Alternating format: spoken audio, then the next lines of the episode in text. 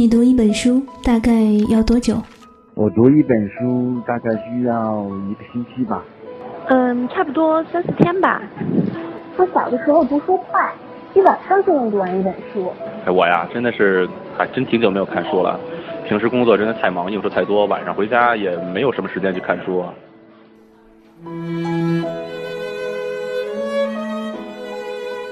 一本书到底要读多久？午夜睡前的床边，拥挤的地铁街头，翻开一本书。每周日晚就在喜马拉雅晚安书房，和你一起睡前听完一本书，享受一段悠然的小时光。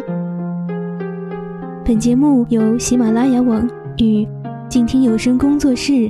联合制作播出，静听观点，不止文艺。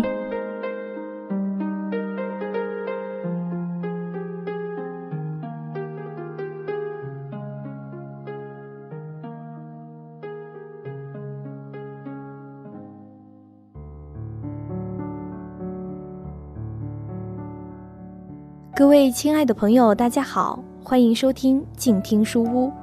我是主播夏言，今天想要和大家在静听书屋里分享的这本书，仍然是由管祥林所著的《孤独行走》。上一次我们说到，管祥林第一次骑单车行走，历时两年零四个月，访问了二十多个民族、一千多个村寨，征集到了三千多件珍贵的民间艺术品，拍摄了一万多张照片。写下了近百万字的考察笔记，录制了四十余盒民间音乐录音带。在他的孤独行走中，发生了许许多多故事，而有三件事情至今想起仍然让他不寒而栗。上一次我们讲述了这三件事情当中的第一件事情：孤立无援，荒野斗狼群。那另外两件事情呢，分别是云贵高原被劫记和彝人救命或重生。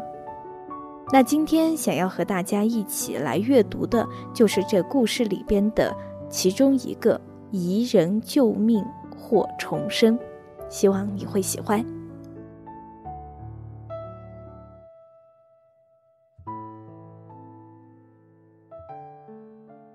彝人救命或重生。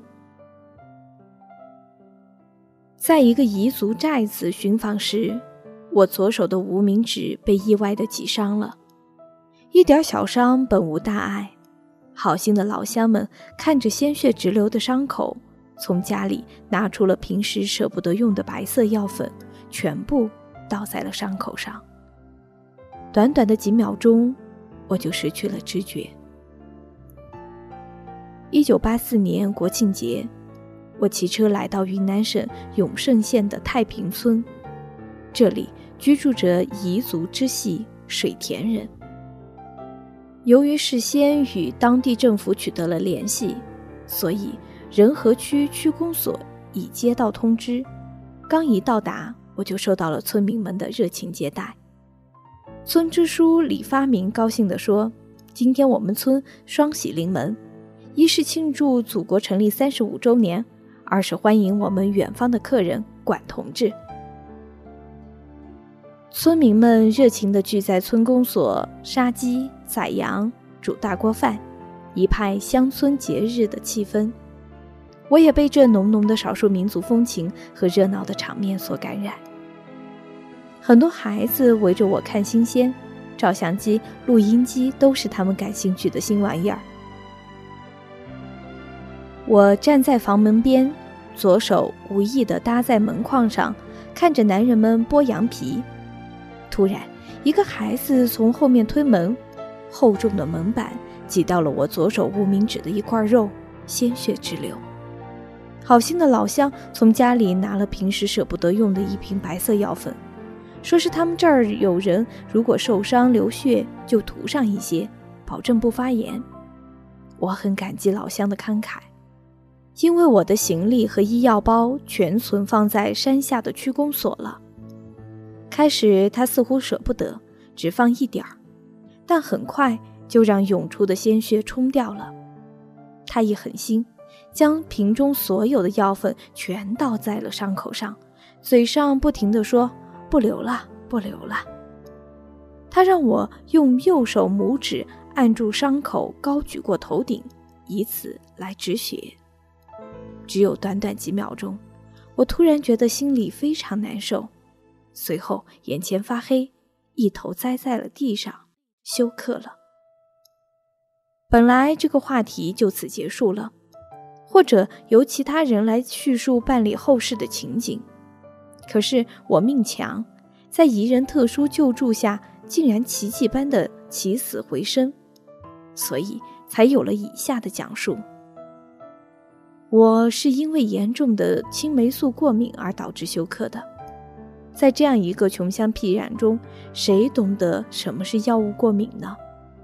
我也是因为这一次意外的生死变故，才知道自己是青霉素药品的禁用者。刚昏倒的那一刻，所有在场的人都吓呆了。这可是政府派来的人啊！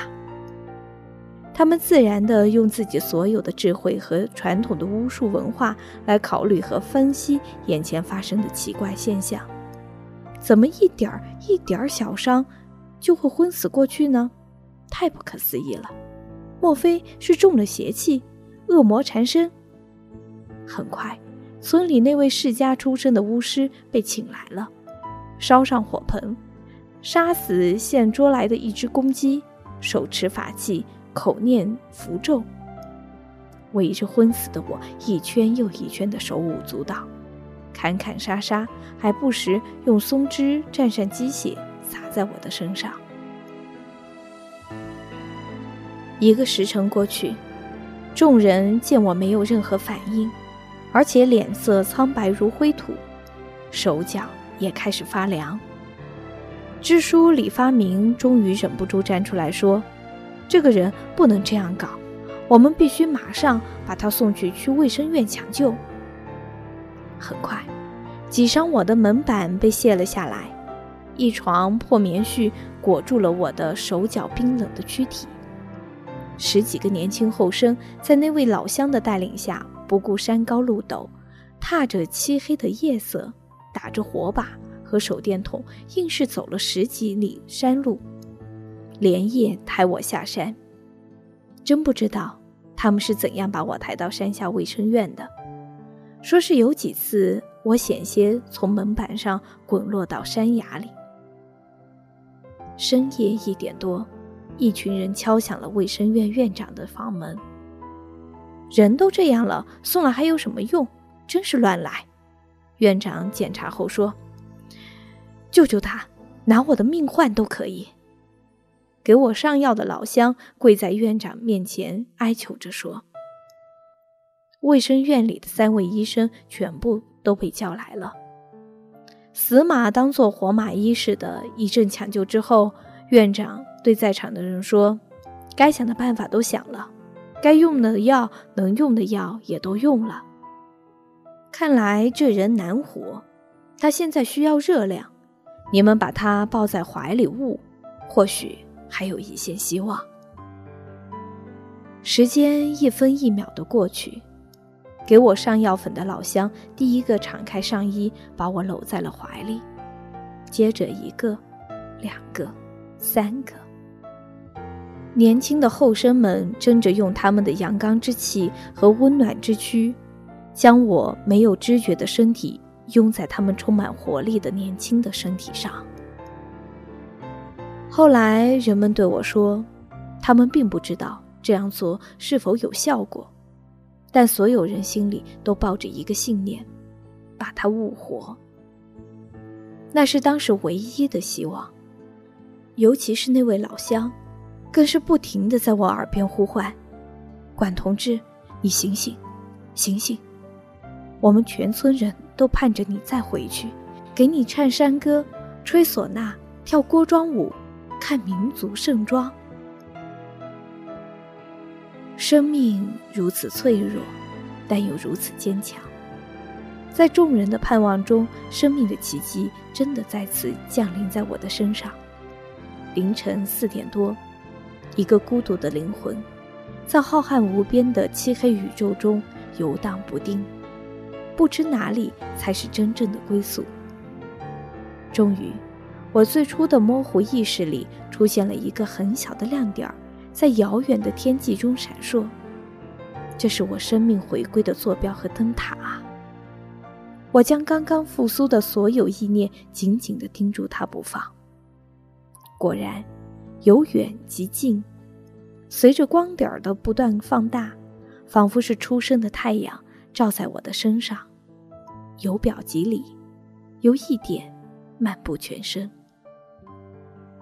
我渐渐有了美妙的温暖感，犹如酣睡的婴儿置身于清凉的怀抱中，安详。舒适，幸福。光点儿仍在不断的扩大，我正在穿越一个生命的隧道，就要到达出口了。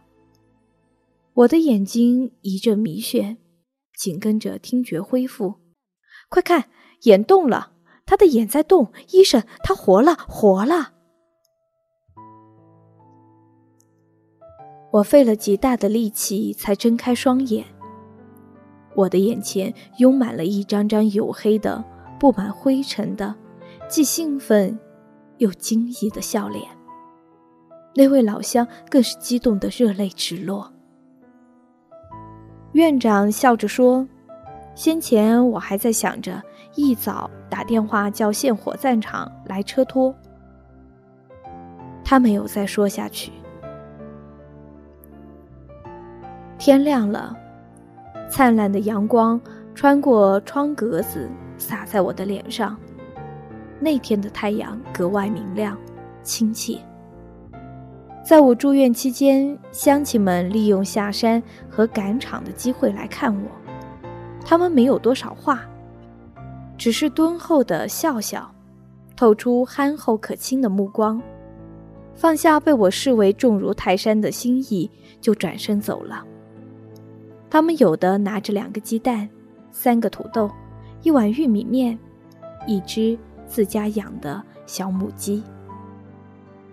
区政府的干部打趣道：“说，这好像又回到了八路军的年代。”六天之后，我在永胜县城里请人做了一面绣有民族情的三个大字的锦旗，赠给我的救命恩人们。太平村的乡亲又重新把我接上了山。人们把手上的农活全丢下，杀鸡宰羊，唱古歌，吹唢呐，跳锅庄舞。他们尽情的用自己的方式，真诚的庆祝我这位死而复生的外乡人。只有那位巫师远远的躲着我。他悄悄的告诉村民：“这个人不是魔鬼。”就是神灵，不管是神灵还是魔鬼，我心里清楚的知道，能够获得重生，那是彝族人救命的结果。这一个故事的后续，在两千年七月，我驾车考察途中，又专程的往永胜县仁和区太平村去看望十六年前曾救过我的乡亲们。令人遗憾的是，那位送我青霉素药粉的老乡张大发已不在人世，支书李发明已退休，在家务农。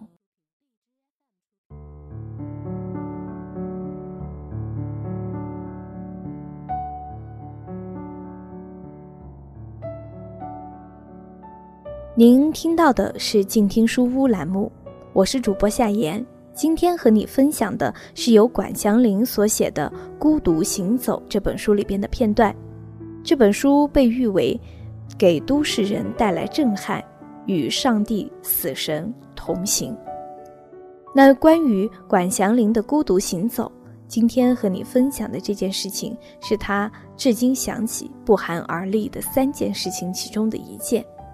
那么，关于《孤独行走》这本书里边，在他行走过程当中的更多的故事和感悟，我们将会持续在静听书屋里和你分享。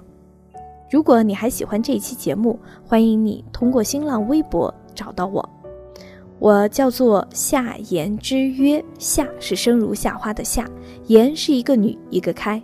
我希望我的生命如夏花般灿烂，努力去做一个开心的女子。当然，如果你也喜欢我们的节目，请你锁定静听书屋栏目。当然，你如果还很喜欢这本书的话，欢迎你可以来联系购买。孤独行走，它的作者是管祥林。好了，亲爱的朋友，感谢你的收听，我们下次再会喽。远方自由的雪山，我们要走多远？在沸腾的世界中，哪里有长满苔藓的清泉？在已是枯荣的树下，你是否看过日落时金黄色的海？漫天飞雪的时刻，你愿意和谁围坐在炉边，谈谈心事，聊聊天？公众账号搜索“静听有声工作室”，很期待在那里和你相遇。